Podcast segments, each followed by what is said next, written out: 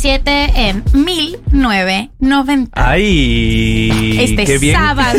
Qué bien que 13 dijiste el programa.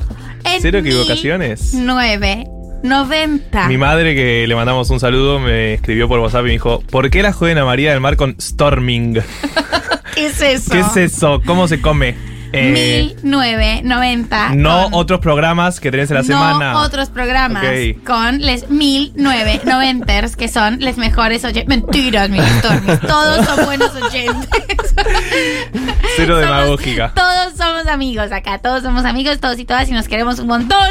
Y estamos acá que nos acompañó en nuestra educación sentimental el gran Matty Fine con eh, nuestro curso columna de cine que amamos eh, intensamente una vez al mes. ¿Cómo estás, Matty? Bien, muy bien. Gracias por dejarme estar en, en el Educación Sentimental de Cerati.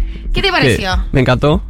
Siempre soy oyente de afuera y cantando en mi casa y bueno, poder venir acá y Cerati es un artista amable para mí. O sea, hay otros artistas que me quedo afuera. Claro, me imagino. Eh, Eh, no, te, no te veo muy. No, No, Gilda. Gilda, sí, ¿cómo Gilda? Pero Gilda para cantar. Ah, canta- no, no. No, no. Para Claro. mí, Mati, se, yo lo que entendí es que Sí, sí, si sí. tirábamos un Bad Bunny, Mati no lo iba a sentir. Bad ¿entendés? Bunny incluso como Ah, por ¿sí? ahí sí, pero eh, estoy pensando alguno que... Shaki- Bueno, Shakira, por ejemplo, gracias a 1990 dije, ah, ok. Es por acá. Y sí, ¿sabes? Lo que me estaba perdiendo. Y sí. Eh, nada más y nada menos. Bien. Y Cerati, sí, más o menos. claro. Bueno, no debe pasar parecido con el cine, ya que estamos en columna ya de cine. que hacemos la Ya columna. que hacemos la columna de cine, ¿no? Exactamente. Y hoy traje a Cronenberg y no sé si ustedes vieron a Cronenberg, no vieron a Cronenberg, si vieron la última. Tal vez es el mismo sentimiento que, que el que tuve yo cuando dijiste que no te gusta Shakira. Yo no vi nada. Bien. no Para, sé para, si para. debería o no. No es que no me guste Shakira. Quiero aclararlo. quiero ya quedó aclararlo. clarísimo que lo odias. Sí, eh, quiero aclarar que es que no conocía tanto Shakira. Su magnánima obra. Es su magnánima obra, exactamente. Eh, David Cronenberg. Sí. Yo creo que vi. eh, porque quizás lo confunda con otro, pero Crash es de Cronenberg. Crash ¿o es de Cronenberg. Crash, La Mosca no es de La Cronenberg. mosca es de Cronenberg, la, La, de- Mosca. eh, ¿Qué otra vi? ¿Qué otra? ¿Qué, Puede ser hay? que hayas visto oh, El almuerzo desnudo. No. Puede ser eh, Videodrome, Existence, Mm, no. Polvo de estrellas. Mm. Bueno, tiene 20, Polvo más de de- 20 claro. películas. eh, quizás hayan visto alguna y no sepan que es de Cronenberg. eh, quizás Siempre no hayan visto pasar. ninguna.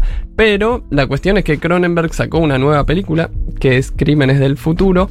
Y fue medio un, digamos, un boom o tuvo mucho éxito o al menos... Por ejemplo, pusieron 12 funciones en la sala Lugones y agotó, creo que en 15 minutos, todas las funciones. Mira. Y ahora la película se puede ver en movie también. Y un poco la idea es traer a este director para proponer, ya que tiene 20 películas, más de 20 películas, ciertas películas que se relacionan con esta última y ver un poco este camino, porque yo vi esta última en la Lugones y lo que me pasó es que me gustó, pero sí entendí que tiene mucho de...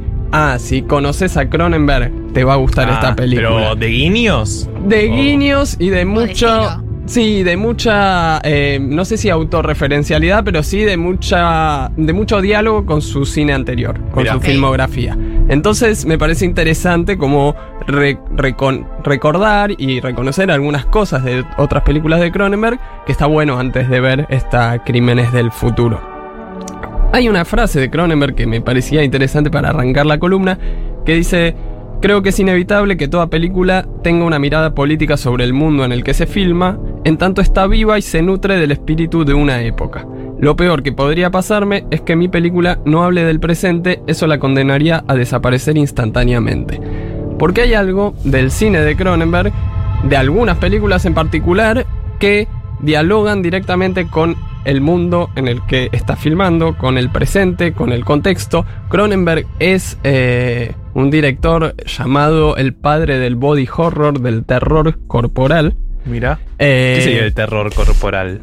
para mí, para ponerlo de nuevo en películas, eh, la película Titán de Julia Ducournau que hablamos Claro. acá eh, toma mucho de ese horror corporal que tiene que ver con eh, cierta eh, cuestión con el cuerpo y con la transformación del cuerpo y la, la exageración y la cosa muy impresionante que eh, las películas de Cronenberg se apoyan mucho. En- o, o muchas películas de Cronenberg se apoyan mucho O en esta. sea, impresionable. Muy impresionable. Para mí, que soy impresionable, Claro. muy impresionable. Entonces, eh, Cronenberg tiene mucho esto y esta película retoma ese mundo de Cronenberg después de más de 20 años con Existen, que había sido la última, porque en el último tiempo Cronenberg había hecho películas, pero no eran tanto de horror corporal. Y ahora retoma ese género, ese subgénero del terror. Y bueno, eh, un poco también con esa cuestión y que hace 8 años que Cronenberg no filmaba nada, un poco tiene que ver, me parece, todo esto con que Cronenberg aparezca y genere tanto revuelo, tanta expectativa en mucha gente. Para arrancar, eh, la primera película que a mí me parecía interesante para traer y para seguir con este eh, camino, a mí me parece que hay distintas temáticas de las películas de Cronenberg, del cine de Cronenberg, que aparecen todo el tiempo. Son un montón, entonces no se pueden abordar todas, pero sí hay algo de la relación tecnología-realidad que Mm. está muy presente. Y después la idea del arte o el entretenimiento o el espectáculo, digamos, como ese, esa gran burbuja en donde todo el tiempo se va apoyando más hacia una cosa o hacia otra, que están en estas tres películas que seleccioné y que me parece que está bueno para ver un poco la mirada y la forma de narrar de Cronenberg. Hmm. La primera es Existence, eh, eh, perdón, es Videodrome, es del año 83. Es la historia de un, el dueño de un canal de televisión, medio un canal así de mala muerte, de, de transmisión nocturna, que pasa a películas como porno soft, medio en eso, en altas horas de la noche, y Claro. entonces el protagonista es un tipo que va buscando contenido para su canal de televisión.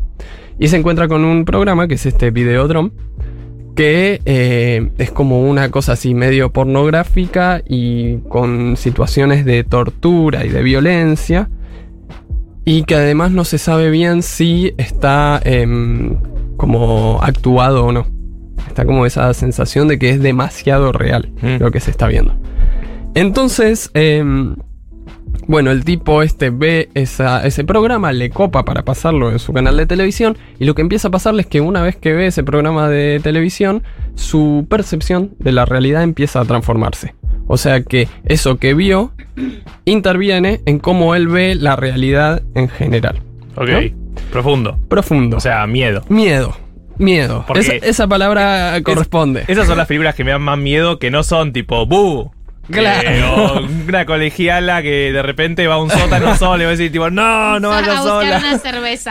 Claro, total. Claro. Eh, eh, son las que de repente como mental breakdown. Sí, ¿entendés? sí. Y- es que hay algo muy de, de- de muchos críticos de- del cine de terror que defienden mucho esta cosa de, che, este, este género de, de, de asustar no es solo terror. O sea, digamos, Claro. el terror no es solo eso, ¿no? Sino que hay otras formas de terror y Cronenberg es un gran, eh, una gran figura de otra forma de hacer terror. Un gran terrorista, digamos. Un gran terror. Buenísimo. Cronenberg es un gran terrorista. va a ir en el próximo aeropuerto.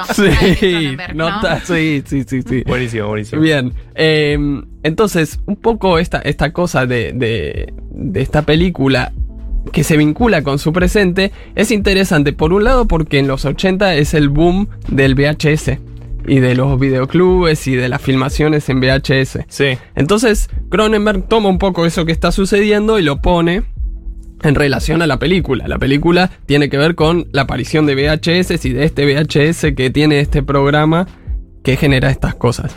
Y al mismo tiempo es un momento en donde hay como una serie de películas que tienen o situaciones de terror o situaciones eróticas que son recortadas por los eh, por, por el Estado, eso principalmente sucedía en Inglaterra, en donde, bueno, hay una organización de censura que recorta las películas o que las prohíbe directamente. Entonces Cronenberg se sitúa, me parece a mí, un poco en esa situación para decir, ok, está pasando esto, vamos a hacer una película en donde este miedo que tienen las autoridades de que un video pueda eh, intervenir directamente en la psiquis de la sociedad, en la psiquis de una persona, ok, esto sucede en la película. Ve este programa y percibe otras cosas en la realidad.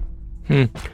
Hay algo muy interesante en la relación tecnología-realidad acá porque es, a través de una tecnología que estaba sucediendo en ese momento, como es el VHS, como es el video, se tergiversa la realidad del personaje y de la sociedad en su conjunto una vez que ven esto. O sea, la tecnología está puesta en relación a la tergiversación de la realidad.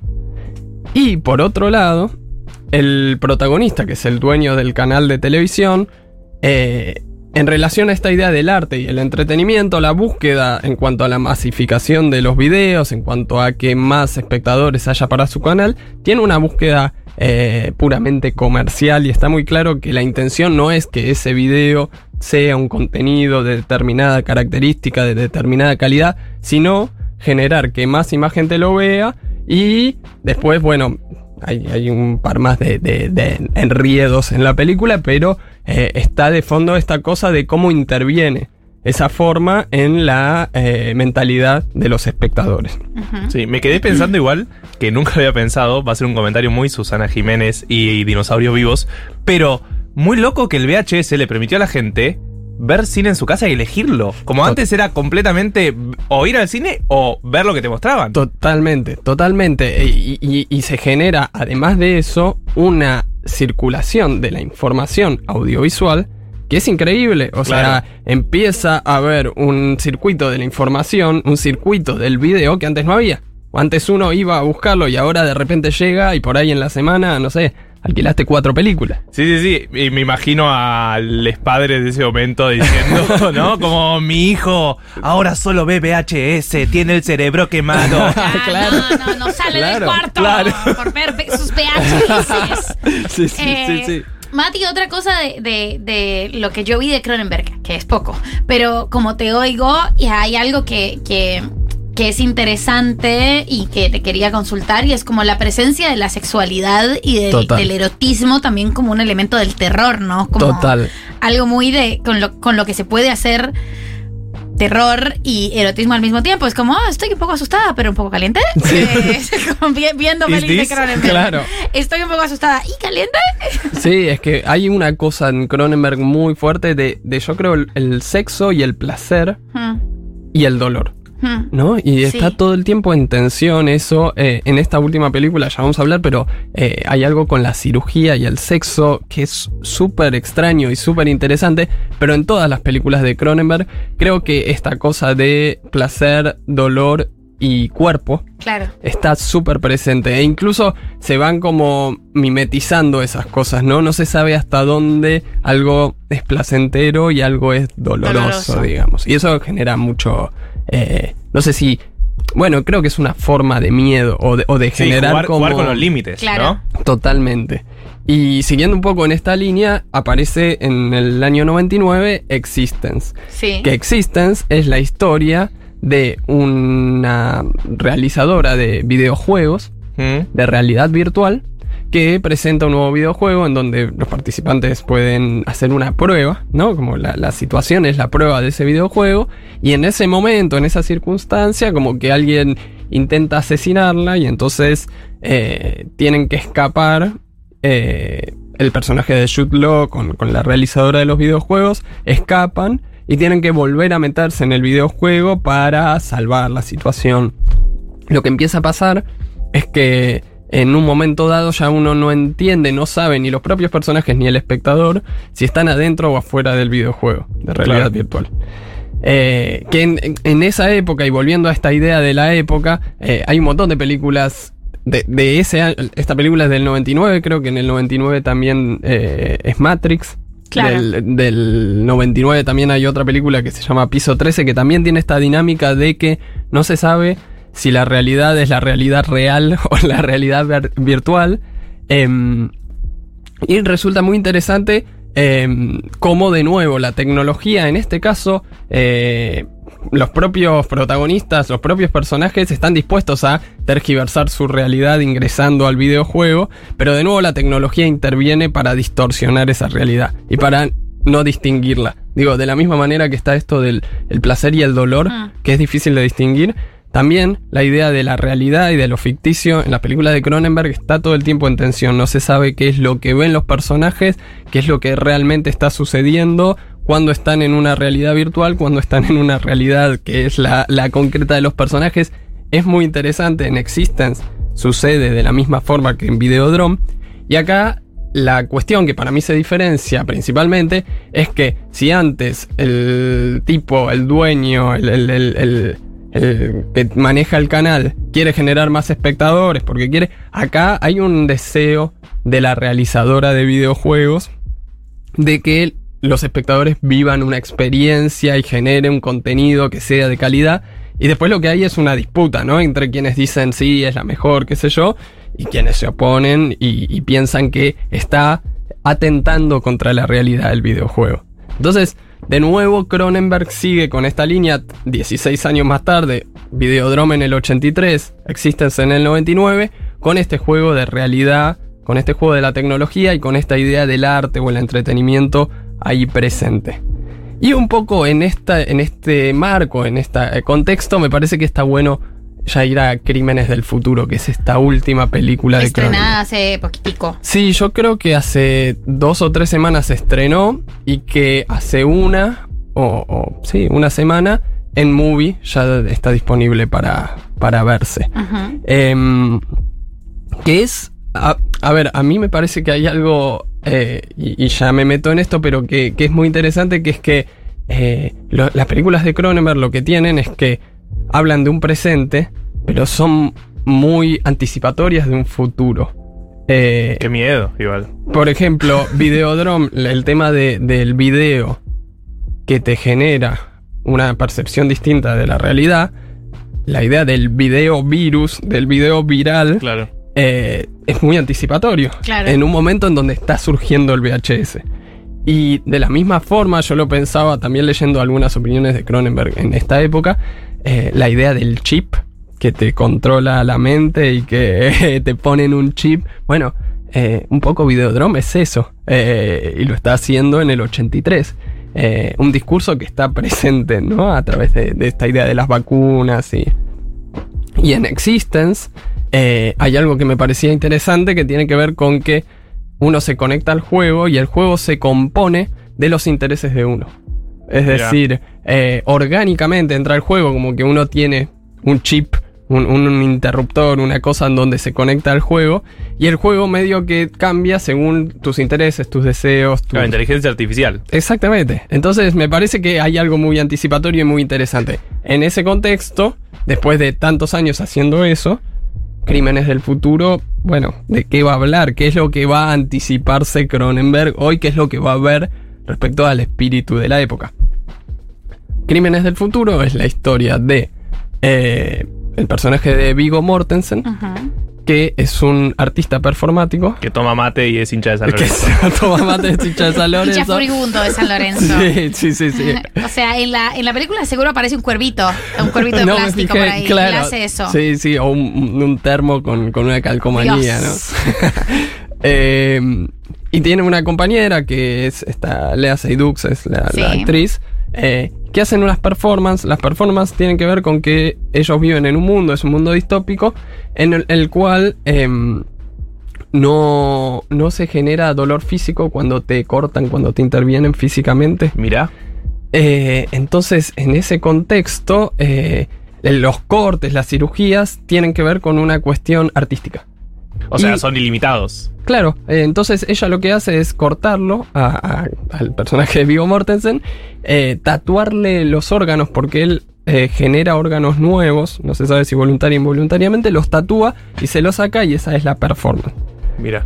Eh, la película tiene un montón de hilos, tiene un montón de, de- de- de subtramas, y, pero me parece interesante esta en particular, es la principal, pero porque de nuevo eh, el tema del artista, de la, de, la, eh, de la admiración hacia el artista y de un arte muy particular está puesto en juego, pero en este caso lo que hay es una modificación de la realidad a partir de la distopía eh, y en donde la tecnología, que son máquinas, que tienen que ver con cómo dormir, con cómo comer, parecieran que están puestas en disposición a la nueva realidad, a acomodar los cuerpos a esa nueva realidad.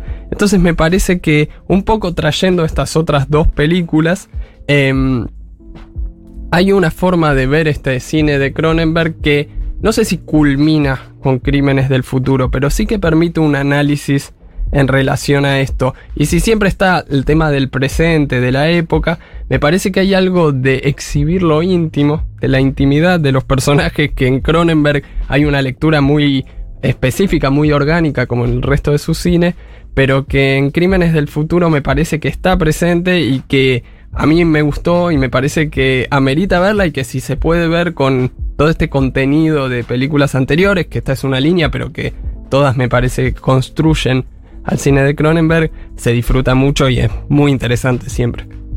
Genial, Mati, me voy con ganas de ver la nueva película, entonces. Yendo, ahí- siempre quedo con ganas de ver las películas de las que hablas, Mati. Y es la, es la magia de Mati, básicamente. Darnos ganas eh, de ver películas que no conocíamos. Muchas gracias. A ustedes, gracias. Invitado a quedarte para el final del programa. Si les Claro parece, que vamos sí. un tema. Y ya volvemos.